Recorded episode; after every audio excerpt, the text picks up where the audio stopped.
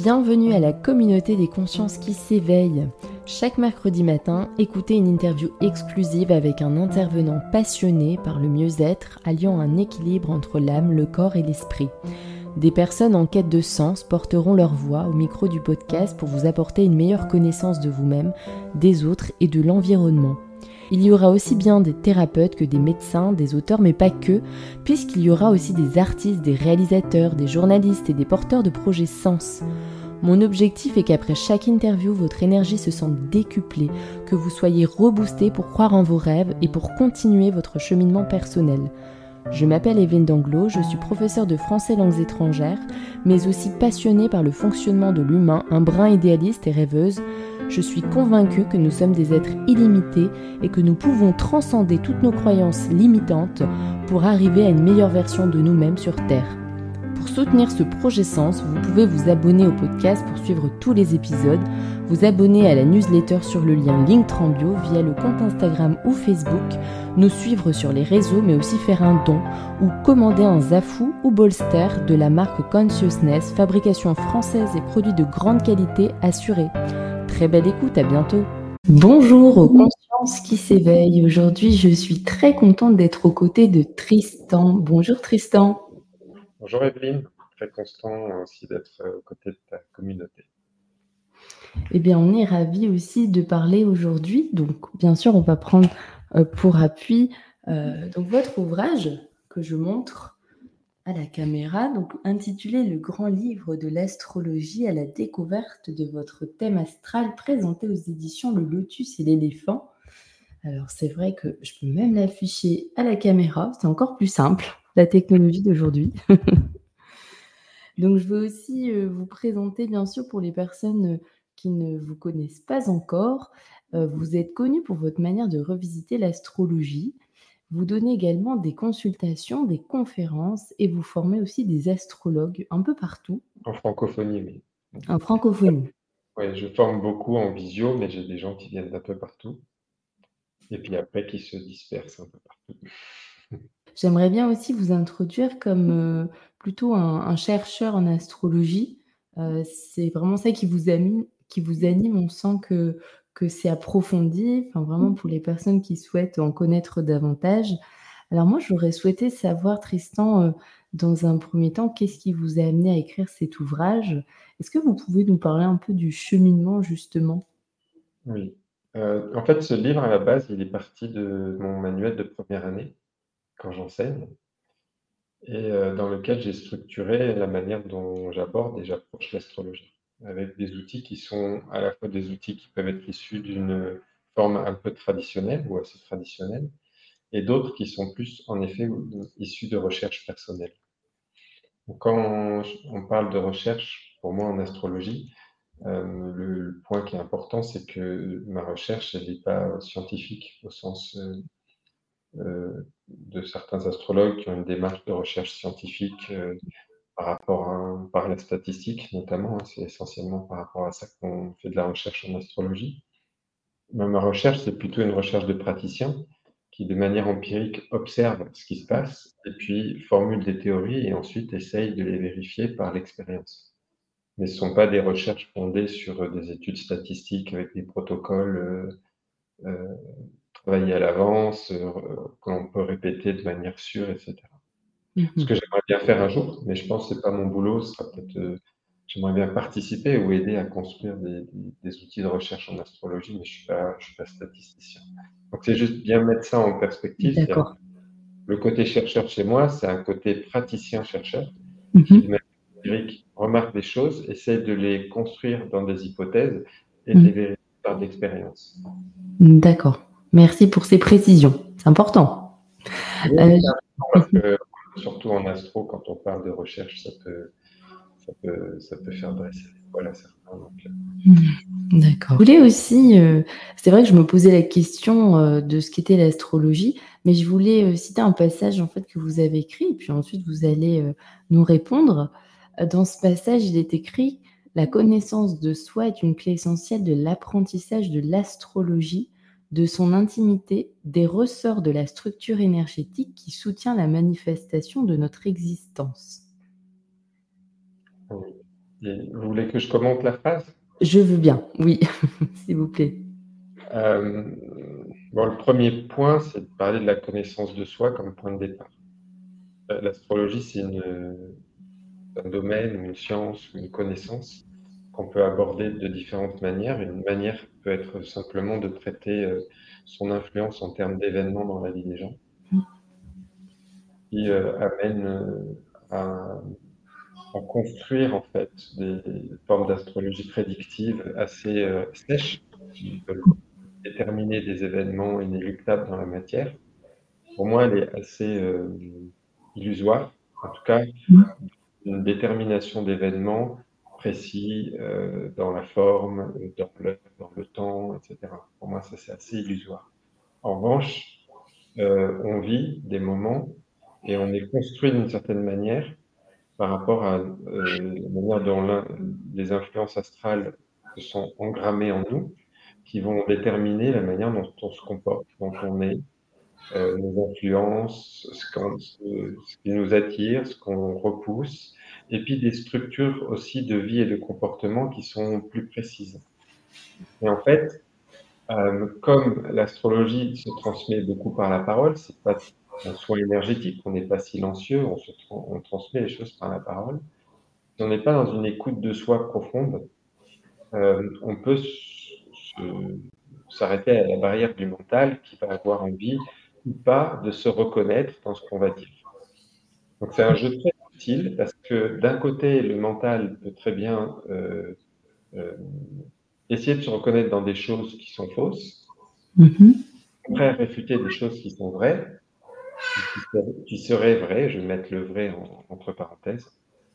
Euh, et donc, pour pouvoir travailler l'astro, le point de départ pour moi, c'est de décider ou de choisir de se connaître soi-même, d'entrer dans une introspection la plus honnête possible pour savoir si ce qu'on me dit dans tel ou tel manuel, est-ce que ça résonne en moi ou alors est-ce que ça résonne pas en fait. Mm-hmm. Tant qu'on n'a pas cette connexion à une forme de résonance, l'apprentissage, il est superficiel, il est intellectuel. donc, on accumule des connaissances, des, rapports entre ci et ça, mais ça ne rentre pas en profondeur. Donc, ce travail de, commencer par soi-même et par décider de, rentrer dans une aventure de connaissance de soi, c'est indispensable pour pouvoir aller petit à petit dans ce moment de connexion où l'information résonne en soi et donc on peut, à partir de là, en fait, c'est la seule véritable vérification personnelle qu'on puisse avoir. C'est ce qui est dit là, oui, réellement, si je m'interroge très profondément, ça parle de moi. Mm-hmm. Je veux dire? Oui. Mm-hmm. C'est un ressenti, c'est euh, une identification d'une construction personnelle qui est une structure euh, énergétique, psychologique, émotionnelle. Euh, qui ne peut être vraiment qu'un travail d'introspection. Mmh, très intéressant. Mmh. Et puis. Pardon, excusez-moi. Non, non, puis je voulais juste ajouter parce que c'est intéressant aussi de, enfin pour votre cheminement personnel, de, souligner qu'en fait c'est un travail euh, de plusieurs années. Euh, vous, par vous-même, vous avez pu explorer et puis voir euh, vraiment en quoi c'était essentiel euh, depuis plus de 25 ans, il me semble. Oui, j'ai commencé l'astro en fait comme euh, quelque chose que je dis souvent, comme euh, certains psys commencent la psychanalyse par, une, par une psychanalyse ou une, une, auto-analyse en astro, qui a duré 6 ans et demi, 7 ans à peu près, où j'ai fait que consulter, je ne consultais pas. J'apprenais l'astrologie, mais surtout, je travaillais beaucoup sur la connaissance de moi à travers l'outil astrologique. Mmh c'est euh, ce travail en profondeur qui petit à petit a structuré, intégré de la connaissance que je suis allé après euh, compléter euh, avec des informations extérieures et puis essayer de vérifier progressivement. D'accord. Mmh Alors moi, il y avait aussi quelque chose qui était un peu plus, on va dire, spécifique, mais en fait, vous expliquez aussi euh, que tout ce qui ne vient pas à la conscience revient sous forme de destin. Moi, j'avais une question de ce fait-là. Euh, en fait, l'astrologie peut nous aider justement à conscientiser les choses et justement à transformer notre, notre destinée de manière consciente? Je sais pas si c'est clair? Oui, oui, c'est clair. La la phrase, elle est pas de moi, elle est, heu, elle a été formulée par différentes personnes, heu, de différentes manières. Je crois que celle-là, c'est la formulation de Jung, heu, qui est un grand psychanalyste, heu, qui a Mmh. utilisé l'astro et et qui en même temps a intégré une notion symbolique très forte dans la Oui. définition des archétypes. Et la cette phrase-là est de Jung, je crois. Mmh mh. Hem, qu'est-ce que ça veut dire que ce qu'on n'intègre pas par par la conscience revient sous forme de destin? En fait, si vous prenez la constitution d'un être humain dans cette dans sa profondeur, dans sa constitution profonde, hem, il a une cons il a une conscience qui est, heu, qui va fonctionner sur différents plans. D'accord. purement, heu, mental, tout à l'heure je parlais, on peut aussi développer une conscience de soi sur un plan spirituel, plus éthéré mh. et puis on peut aussi ne pas développer forcément une forme de conscience, même pas dans la réflexion, ni même dans la spiritualité et vivre sa vie un petit peu de manière, un peu plus automatique, en fonctionnant par rapport à ses appétits, heu heu, animaux, ses besoins, heu, physiologiques et autres, avec quelque chose qui est un peu plus grégaire comme approche et puis, en fonction de nos âges et de la vie, on apprend petit à petit à affiner le niveau de conscience avec lequel on aborde sa vie. Mais en fait, la structure énergétique du thème astral, elle va fonctionner quel que soit notre niveau de conscience. Mmh mh. D'accord. Mais plus, on est, heu, dans une dynamique où le niveau de conscience, heu, se rapproche d'une construction instinctive animale qui ne prend pas conscience de soi ou peu, Mmh mh. plus d'événements vont arriver brutalement dans la matière. Pour Mmh. nous réveiller ou pour nous faire prendre conscience justement que sur tel ou tel point dans notre vie, on a une prise de conscience à faire. Et mh. cette conscience, elle n'est pas fait mentalement et elle est pas fait après spirituellement ou de manière plus profonde, plus énergétique, plus sensible.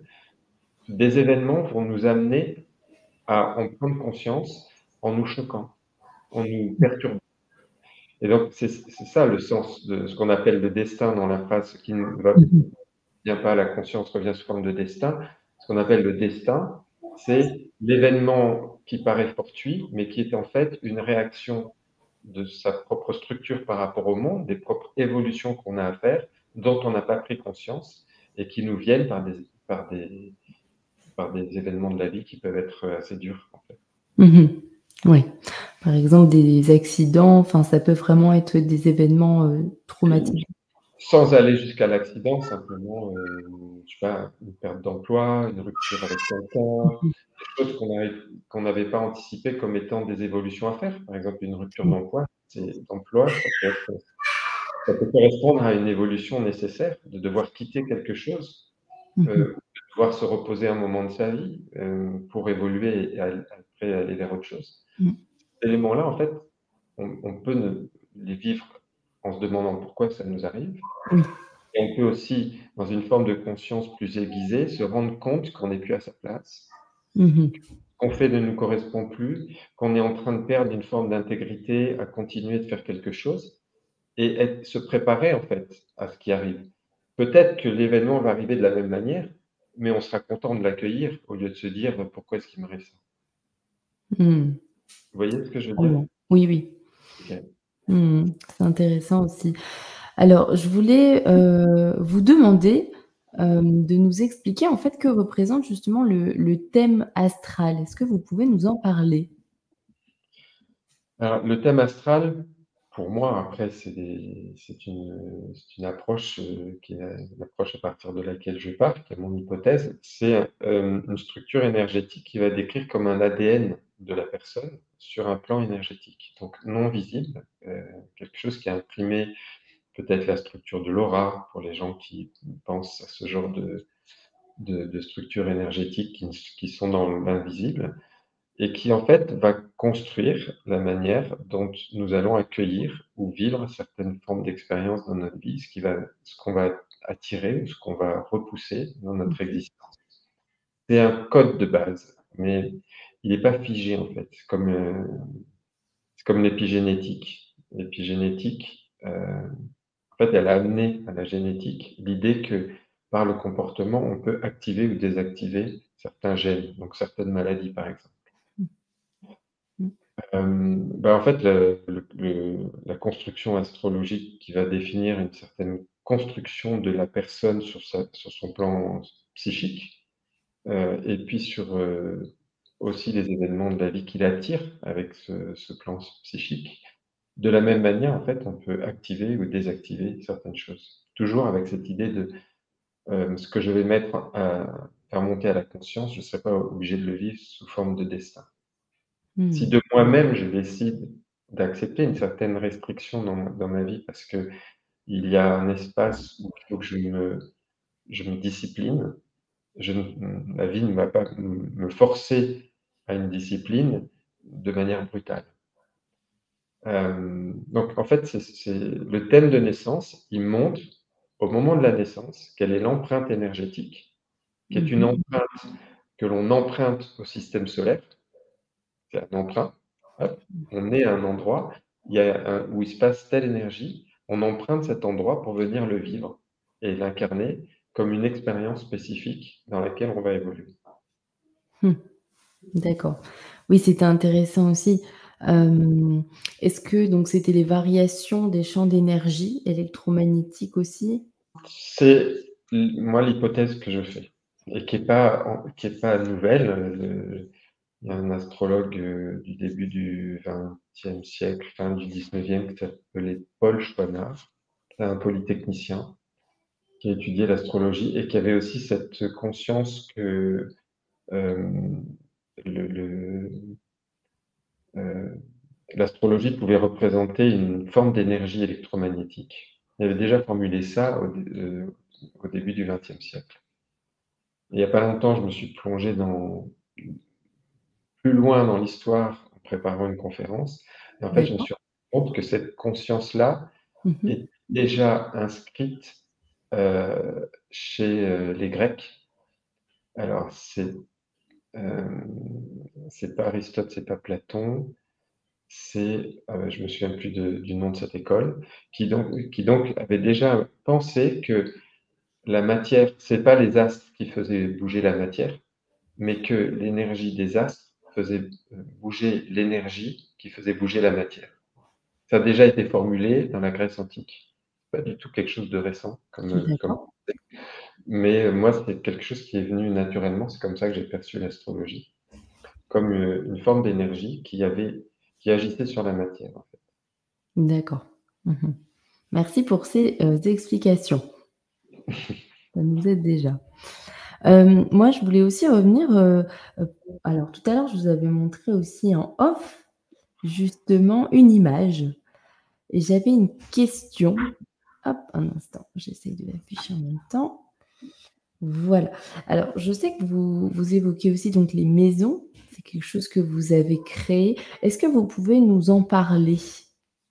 Oui. Cette image des maisons, euh, je l'ai créée en fait. Les, maisons, c'est un concept astrologique qui est très ancien, qui est antique aussi, hein, qui date euh, de l'Antiquité.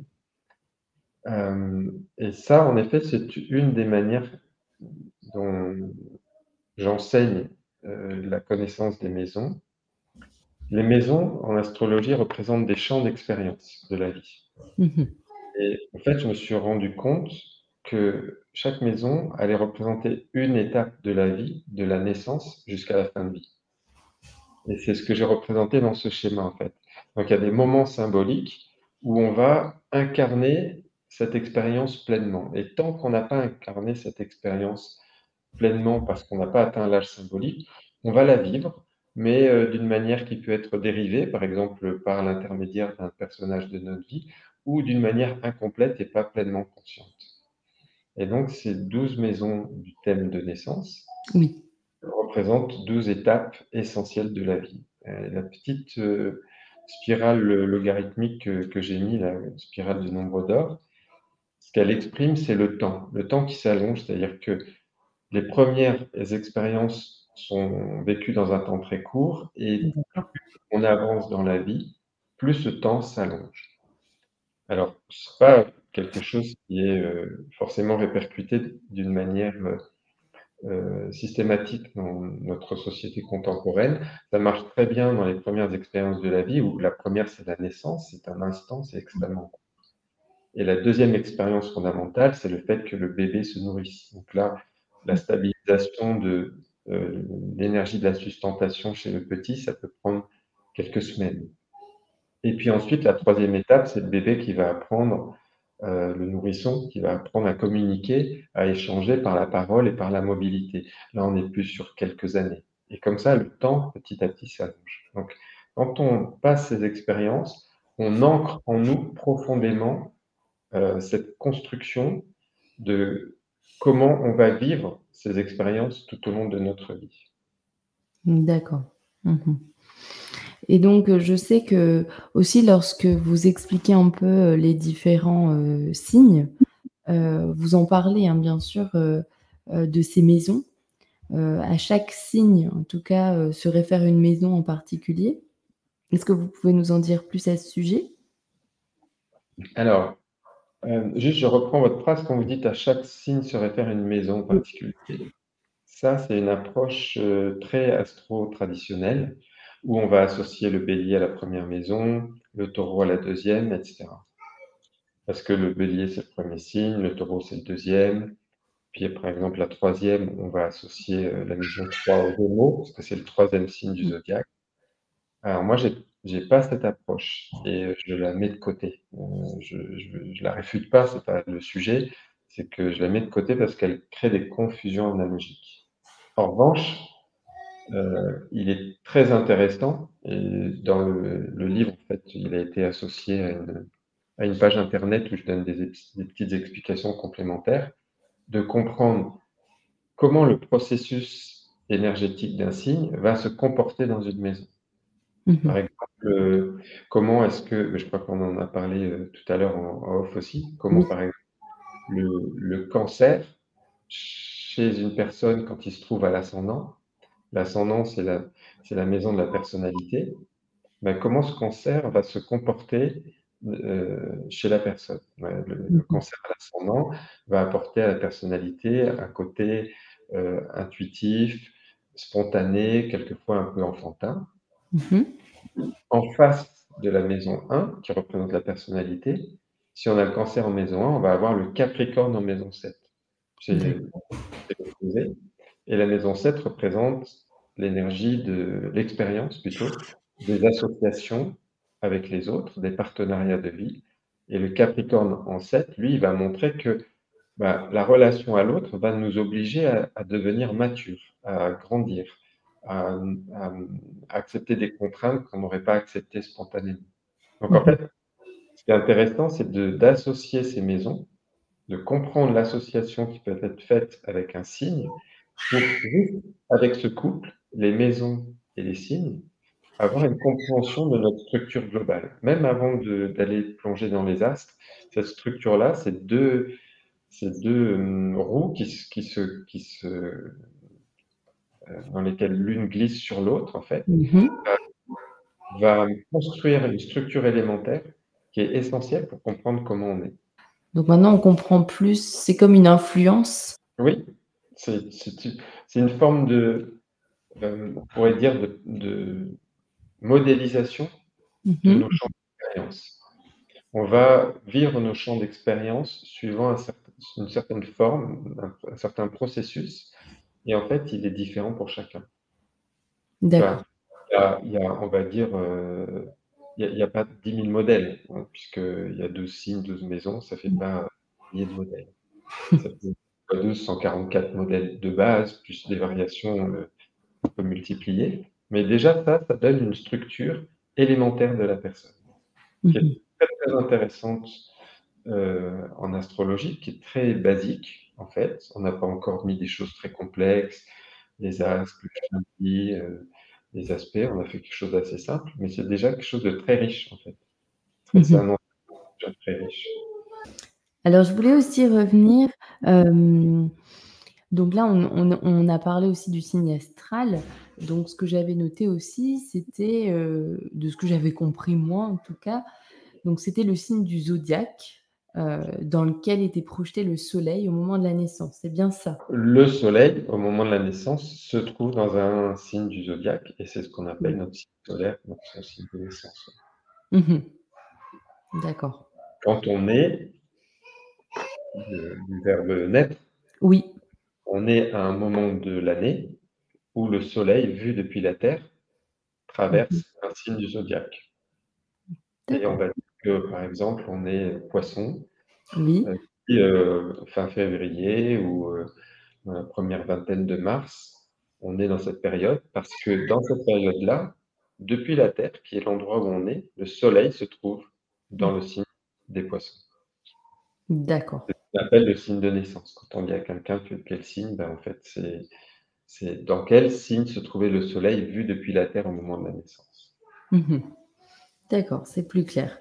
Euh, moi, je voulais aussi euh, vous demander, euh, peut-être est-ce qu'on pourrait prendre un exemple? Alors, je ne sais pas si on peut, durant cette interview, cet échange, peut-être décrire quelques signes ou, ou peut-être expliquer des mises en situation, des choses que vous avez pu constater? Est-ce que vous pourriez nous partager des choses?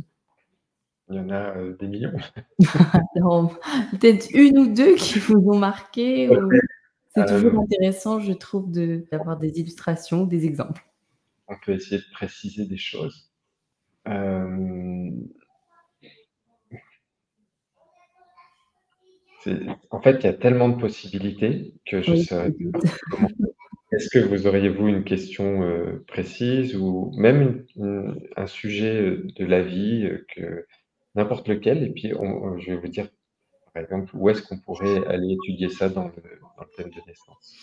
Donc, par exemple, un sujet de la vie, ça pourrait être des limites sur le plan professionnel ou, admettons, un licenciement inattendu ou ce genre d'exemple. Ok, je vais prendre les, deux mots que vous avez dit. Mmh des limites sur le plan professionnel et un, licenciement inattendu. D'accord? Euh, Les deux peuvent faire référence à des constructions euh, différentes en astrologie. D'accord. La limite, elle va souvent être rapportée. C'est pas euh, cet astre ne se résume pas à ça, mais il apporte souvent cette notion de limite ou de frustration ou de blocage par exemple, à l'énergie de Saturne. Donc, quelqu'un qui ressentirait des formes de limite, de frustration, de blocage ou d'autorité qu'il a du mal à dépasser sur le plan professionnel, ça peut être lié à une position de Saturne qui va se retrouver dans une maison qui est liée à la vie professionnelle. Par exemple, la maison 6, qui est euh, à quoi je sers, qu'est-ce que je fais, comment j'emploie mon temps, ou la maison 10, qui est euh, euh, quelle est la place que je prends dans la société, quels sont les titres auxquels je peux prétendre, les postes ou les situations auxquelles je peux prétendre. Donc, Saturne dans ces deux maisons, il y a la maison 2 aussi qui représente l'argent, dans lequel on pourrait trouver ça, euh, pourrait indiquer chez quelqu'un que sur le plan professionnel, il y a un frein, une limite, quelque chose à dépasser pour pouvoir se sentir bien. OK? Mmh ça, peut être des choses qui peuvent être inscrites dans le thème de naissance, si c'est quelque chose de récurrent, qui prend du temps à se résoudre, etc. Mmh. Euh, maintenant, si c'est quelque chose qui arrive pendant deux ans, trois ans, tout d'un coup, je ne comprends pas pourquoi on ne me reconnaît pas comme, comme j'étais avant. Avant, c'était facile, euh, tout le monde était d'accord pour que je sois à ce poste, et puis tout d'un coup, ça bloque. Euh, ben, ça peut être le passage de Saturne dans sa vie, à un moment donné, dans ces maisons-là qui mm. représente la maison 10, le titre, la carrière, etc. Bah, tout d'un coup, pendant quelques années, je ne comprends pas pourquoi, mais je suis limité, euh, on me met des bâtons dans les roues, je ne peux plus accéder à la responsabilité que j'avais avant, on ne me reconnaît pas. Tiens, qu'est-ce qui s'est passé dans ma maison 10 à ce moment-là? Ça aussi, cette notion de limite, frustration peut être liée à Saturne.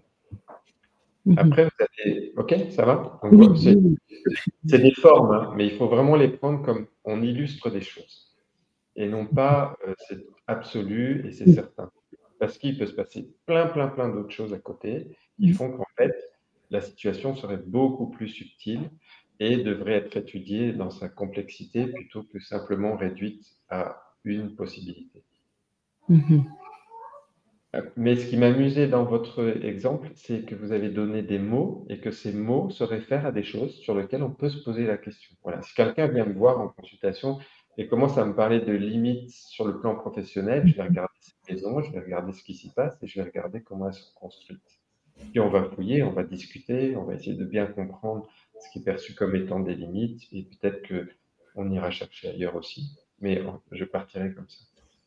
L'autre élément, vous avez dit, quelque chose de soudain qui arrive sur le plan professionnel. Voilà, cette notion de soudaineté, de rapidité, d'un événement qui peut être euh, fort, fait plus référence à l'énergie de Saturne, mais plutôt à l'énergie d'Uranus. Un astre qui va faire exploser les choses. L'objet d'Uranus, c'est émanciper, libérer quelque chose. Et son mode opératoire, c'est souvent explosif, voire euh, révolté. Donc, quand vous dites un événement soudain qui arrive sur le plan professionnel, on pourrait plutôt penser à, toujours dans ces maisons, quelque chose qui serait en rapport avec une position de naissance où il y a Uranus, qui fait que régulièrement euh, la situation explose, vole en éclat et puis repart. Ou pourquoi pas, comme je l'ai dit tout à l'heure aussi, le passage de cet astre dans une de ces maisons qui vient réveiller quelque chose, qui vient apporter un événement soudain auquel on ne s'attend pas et qui rebat les cartes pour qu'on s'émancipe de quelque chose. Avec Saturne tout à l'heure, on se sent limité, on est frustré, bloqué. Ça veut dire, si on le prend, vous voyez, ça c'est la, démarche destin, on va dire. Je suis limité, je suis bloqué, je suis frustré, j'arrive pas à dépasser un plafond, il y a une autorité au-dessus de moi. Mhm. Ça, c'est le destin. Maintenant, le côté conscience de Saturne, c'est j'ai une responsabilité à prendre, mais ça, j'ai peur de l'assumer tout seul. Mhm il faut que je devienne souverain. En fait, pour quitter cette limitation, c'est en allant prendre ma responsabilité, en acceptant de devenir souverain dans un domaine, qu'on quitte cette limitation. Uranus, c'est une situation dans laquelle je me suis installé. Petit à petit, euh, je me suis aliéné à quelque chose. Je suis un peu feignant, comme on l'est tous. J'ai pas envie trop de me bousculer. Bah, tout d'un coup, on est bousculé, mais c'est pour nous libérer, en fait. C'est pour nous émanciper d'une situation voyez? Donc, limite, soudaineté, euh, vie professionnelle sont des mots-clés qui vont nous référer euh, à des éléments du thème et on peut commencer à les regarder, explorer, toujours en questionnant, hein, parce que il ne s'agit pas de s'arrêter à deux mots, mais de vraiment comprendre dans le fond ce que la personne traverse. Hmm. Oui, oui, c'est super Merci beaucoup. J'espère que ça, en tout cas, ça pourra aussi aider des personnes, des auditeurs et des auditrices à, mieux comprendre aussi. Il y avait euh, une chose euh, que je voulais, euh, dont je voulais parler. Oui, c'était la maison 11, me semble-t-il. Il me semble que c'était en lien avec l'aspect du collectif, cet aspect de se sentir appartenir, d'avoir envie de développer des projets collectifs. Et je trouvais que c'était intéressant parce que finalement, je me rends compte qu'aujourd'hui, on est un peu en quête de sens, mais surtout, on a envie de se sentir appartenir à une communauté, de, de en tout cas, pour les gens qui œuvrent. Alors, est-ce que vous pourriez nous en parler de cette maison? Ouais. Euh, je dis ouais, je sais pas oui, bien sûr. Alors, je vais corriger un petit terme. Euh, mais ce que vous avez dit, c'est pas faux, hein, c'est très juste. Mais c'est une toute petite précision. Euh, dans la notion de se sentir appartenir. Mhm. C'est vrai qu'il y a dans la maison une, quelque chose qui se réfère à l'intégration sociale, au sens à la participation à la vie de la société au sens large. Se sentir appartenir, c'est quelque chose d'un peu plus intime, un peu plus fortement relié à une communauté ou des choses comme ça, euh, qui peut relever euh, d'autres maisons. Mais on va garder le terme de, on va le garder quand même. Euh, mais juste, il n'y a pas dans la maison 11 la notion de se sentir appartenir si on n'intègre pas dedans quelque chose dans lequel on est, euh, on accepte une expérience impersonnelle, où on ne cherche pas à être reconnu pour sa personne. Mmh C'est la différence que je fais. Donc, l'expérience de la maison, c'est vraiment une expérience, donc si on regarde dans les déroulements des vies, on a, on a passé la carrière, donc on n'a plus rien à prouver. Mmh. Dans le fondement de cette expérience, on peut la vivre tout au long de sa vie, même quand on est jeune. On la vit d'ailleurs tout au long de sa vie, même quand on est jeune. Mais si on veut vraiment la comprendre, il faut s'imaginer quelqu'un qui n'a plus rien à prouver. Il a fini sa carrière ou il est en fin de carrière et il a encore de l'énergie, il a beaucoup de savoir et il va participer à la vie de la société. Donc c'est souvent une maison qu'on va associer au bénévolat, aux associations, euh, en fait, à une forme de participation à la vie sociale qui n'est plus sur le plan de la vie professionnelle où il y a une démarche économique, où il y a une démarche euh, puissante sur le plan personnel avec euh, une survie aussi derrière, derrière la vie professionnelle. Là, les choses sont plus approuvées, il n'y a plus de place à prendre. On est juste là pour l'autre ou pour la communauté. Cette notion-là, cette notion-là qui va se rapporter à des notions de projets qui peuvent être collectifs, sociaux, et puis, il y a encore en fond quelque chose, c'est que c'est aussi une forme de rapport au public. C'est-à-dire que ma personne n'est pas importante en soi. Ce qui est important, c'est que je puisse apporter ma contribution publique. Donc, c'est aussi pour des artistes, par exemple, la Maison 11, la maison qui va parler de leur rapport au public, de leur capacité, qualité, on pourrait dire, de présence au public, dans un public. Vous voyez? Mmh. Mmh. Ah oui, oui, j'adore. C'est vraiment, euh, je trouve ça hyper intéressant. Puis vous avez posé les mots justes pour expliquer euh, ce que ça représente. Merci beaucoup. Merci à vous.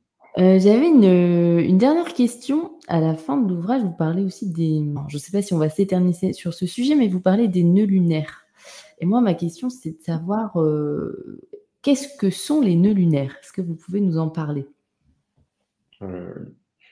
Oui, oui. Euh, alors, j'ai écrit un autre bouquin sur le sujet. Je ne sais pas si vous le connaissez. Ah non, pas celui-là. Ok. Bon, c'est le premier bouquin que j'ai écrit aux éditions du Lotus. D'accord. Le grand livre, c'est le deuxième.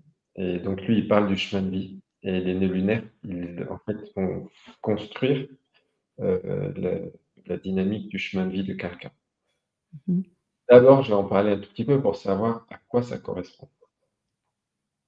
Euh, parce que c'est un mystère. c'est resté un mystère pour moi pendant très très longtemps de me dire, mais comment est-ce que des points qui sont non matériels peuvent avoir une importance aussi grande? J'ai remué ça dans ma tête sans réponse et j'ai eu un embryon de réponse il n'y a pas longtemps. Donc pourquoi je dis c'est des points non matériels? Parce qu'en fait, les nœuds lunaires, ce sont des points d'intersection entre l'orbite de la Terre autour du Soleil et l'orbite de la Lune autour de la Terre. Les deux astres n'orbitent pas sur le même plan. S'ils orbitaient sur le même plan, ces points n'existeraient pas. Ils orbitent sur des plans qui, se coupent.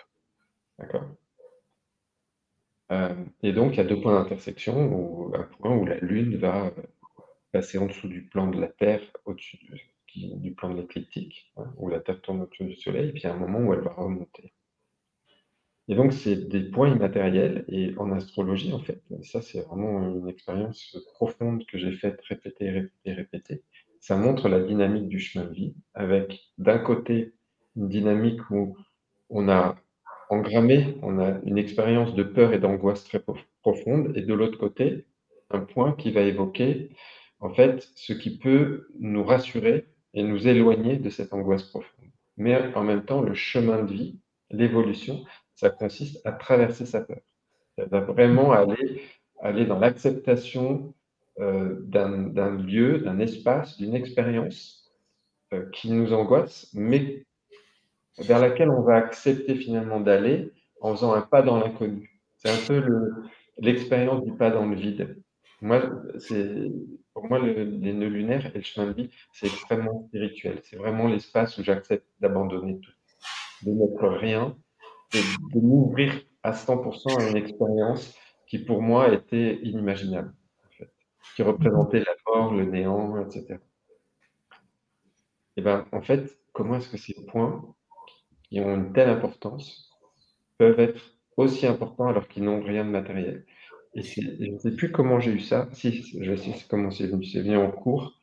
en cours en visio, quelqu'un qui me posait des questions là-dessus. Tout d'un coup, j'ai eu la, vision d'une superposition de deux plans, où il y avait le plan du thème de naissance, qui était très inscrit dans la matière avec les astres, quelque chose d'un peu plus, euh, euh, voilà, un peu plus matériel, même si ça reste des fonctions énergétiques. Et puis le plan des points non matériels, dont les nœuds lunaires, qui en fait euh, fonctionnerait dans la démarche comme l'homéopathie. C'est-à-dire qu'il y a la trace de quelque chose à un endroit donné. Il y a l'information de quelque chose, d'un mouvement. Il y a l'information du mouvement à un endroit. Et l'information du mouvement, de ce croisement de la Lune et de la Terre, c'est en fait euh, l'énergie qui va focaliser quelque chose en nous, euh, mhm. qui va nous permettre de construire et de faire cette expérience. C'est l'image analogique que j'ai eue, c'est bien en fait, en homéopathie, on a le même sujet. On n'a plus euh, de, on n'a plus d'informations euh, chimiques et organiques, on a des informations énergétiques. Ah oui, ok, c'est possible. Alors on peut imaginer la même chose. On peut imaginer que, que la Lune, quand elle croise le plan de la Terre, elle croise le, un espace où la Terre laisse une trace et où elle-même laisse une trace énergétique. Et mhm. c'est intersection, qui est une information de l'intersection du mouvement de la Lune et de la Terre, qui va inscrire en nous une force, une dynamique particulière. Oui. Mhm. Bah, merci encore euh, pour ces explications. Tristan, j'avais une, dernière question, euh, mais c'est plutôt libre à vous cette fois-ci.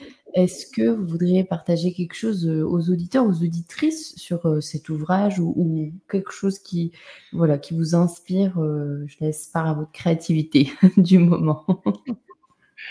Ok, bah, je vais en fait peut-être dire ce que j'ai voulu transmettre dans ce livre.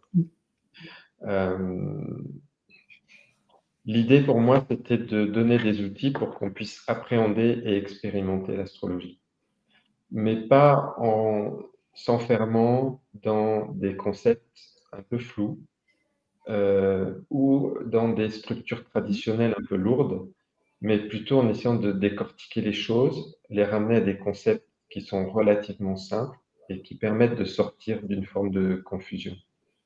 C'est moi ce qui a été le plus difficile quand j'ai été en apprentissage astrologique pour moi. Euh, quand j'ai commencé vraiment à me plonger dans la matière, c'est de me rendre compte que on faisait dire à une chose et une autre la même chose. Tout à l'heure, quand vous m'avez donné des mots, soudain, limite, limite, j'aurais pu associer à d'autres choses, mais je suis allé sur un sujet parce que l'idée, c'était d'illustrer. Euh, ben, en fait, euh, il y a une, habitude de confusion analogique assez forte. On va par exemple associer euh, euh, le, signe des poissons, avec la maison 12 et avec Neptune. Et on va être capable de parler des mêmes, des mêmes mots, utiliser les mêmes mots pour caractériser les trois. Ce qui fait que ça devient très très difficile de pouvoir construire une interprétation quand tout est dans tout et que tout se vaut. Donc, pour moi, l'objet du livre, c'était de transmettre le travail que j'ai fait pour arriver à mettre du discernement dans les choses, à ne mhm. plus comprendre, par exemple, le signe de la Vierge et de la maison 6. En cours, j'entends ça tout le temps. Quelqu'un qui me dit euh, la Vierge, c'est euh, le service. Et je dis non, j'ai deux enfants qui sont vierges, je peux t'assurer que ce pas ceux qui étaient le plus serviables. Ce n'est pas le sujet. Mais le service, c'est une expérience. C'est un mhm. champ d'expérience. C'est celui de la maison 6 champ d'expérience de la maison 6, où là, on est réellement dans un champ d'expérience de service aux autres, d'emploi du temps, de son emploi de temps personnel pour produire un bien ou un service à l'usage des autres. Ça, oui. Mais c'est la sixième maison. Et la Vierge, c'est le sixième donc, il y a ces associations qui sont récurrentes, permanentes, qui ont été beaucoup euh, transmise, je pense, dans des formes d'apprentissage de l'astrologie, de confusion analogique assez forte. Et qu'on est souvent perdu. Donc, c'est un des points, moi, que j'ai voulu transmettre dans ce livre, c'est donner des outils pour qu'on puisse apprendre à discerner les choses, les décortiquer un peu, les sortir, sortir les choses essentielles pour plus être dans les confusions analogiques. et donc pouvoir reconstruire une interprétation qui est, qui, qui va être euh, euh, que l'on va pouvoir construire en fait. Parce que quand il y a trop d'analogies, on ne peut plus construire. Mhm. Oui. Bah, merci beaucoup Tristan pour ce partage. Et bien sûr euh, je remontre donc à la caméra. Pour les personnes qui souhaitent il est disponible hein, il est disponible dans toutes les librairies que ce soit en physique ou en ligne. Et d'ailleurs, n'hésitez pas, en tout cas, il y a des belles illustrations aussi dedans. Donc euh, voilà, je vous invite à découvrir euh, l'ouvrage, le dernier ouvrage de Tristan. Et Tristan, où est-ce qu'on peut te retrouver pour les personnes qui souhaitent en savoir plus? Alors, euh, je, donne régulièrement des, des, cours en ligne. Je vais sans doute proposer des stages. Sans doute, c'est quasiment sûr. Euh, au printemps, euh, où l'idée, ce sera de mettre en pratique un petit peu ce que j'ai transmis dans le livre. Donc, je ne vais pas mhm. refaire un stage purement théorique, mais plutôt des stages où, si vous avez abordé le livre, ben, on va maintenant rentrer dans la matière et on va jouer et on va, s'exercer pour essayer de comprendre les choses. Donc ça, ils se, ils se feront certainement dans le sud-est, là où j'habite. Voilà, j'ai trouvé un hébergeur qui est pas loin et moi j'ai une salle qui est, qui est une belle salle où je peux accueillir 15-20 personnes. Donc, euh, ça, c'est faisable comme ça. Et sinon, on peut me retrouver sur mon site, qui est euh, astrologie-autrement.com. J'écris euh, régulièrement, tous les 15 jours, des, des lunaisons. Et voilà, il y a beaucoup, beaucoup de matière sur mon site. Donc, c'est aussi un point de rencontre. Très bien. Eh bien, on n'hésitera pas, en tout cas, n'hésitez pas à commenter si vous le souhaitez. On sera ravis de lire vos messages. Je vous souhaite à tous de passer une très bonne journée. À bientôt. Au revoir, Tristan. Merci beaucoup, Evelyne. À bientôt et à bientôt à ta communauté. Au revoir.